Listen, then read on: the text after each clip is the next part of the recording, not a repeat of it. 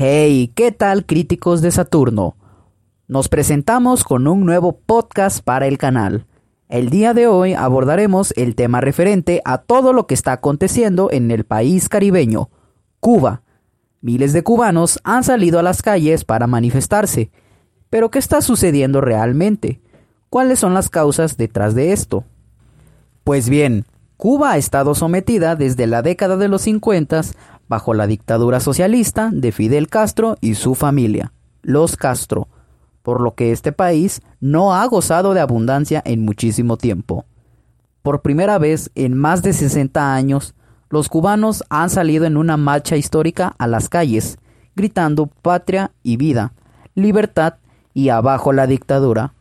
Pues las cosas en este país no pintan nada bien, en especial hablando de condiciones económicas y de libertades. Se dice que Cuba es uno de los mejores países con índices de desnutrición infantil muy bajos. Pero obviamente estas son mentiras descaradas, que el propio gobierno socialista de Cuba ha ido difundiendo haciéndoles creer esto a las personas. En Cuba las protestas han estallado por el colapso de las instituciones de salud, que incluso desde antes de la pandemia los centros médicos y los hospitales han estado en pésimo estado durante muchos años, incluso con falta de medicamentos, entre otros suministros. El aumento de los casos de COVID-19 y la crisis económica que actualmente está enfrentando Cuba. Podría alcanzar una inflación enorme. Pues bien, todo esto ha hecho que estallen las manifestaciones por culpa del gobierno socialista cubano. Incluso algunos policías se unieron a la protesta por la falta de comida. Pero desafortunadamente no fue así con todos, ya que el gobierno socialista de Miguel Díaz Canel, el presidente de Cuba, ha ordenado a la policía reprimir toda protesta con violencia.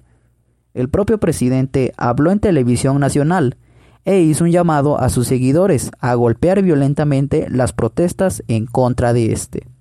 Muchos políticos de izquierda o comunistas de todo el mundo se han pronunciado al respecto de estas protestas, llegando a decir estupideces como que las protestas son para desestabilizar al gobierno, o que son infiltrados de la CIA, o que Cuba está así por culpa del imperialismo yanqui, pero estas no son más que mentiras descaradas, que la propia izquierda autoritaria difunde, para así poder lavarse las manos con respecto a todo lo que está pasando.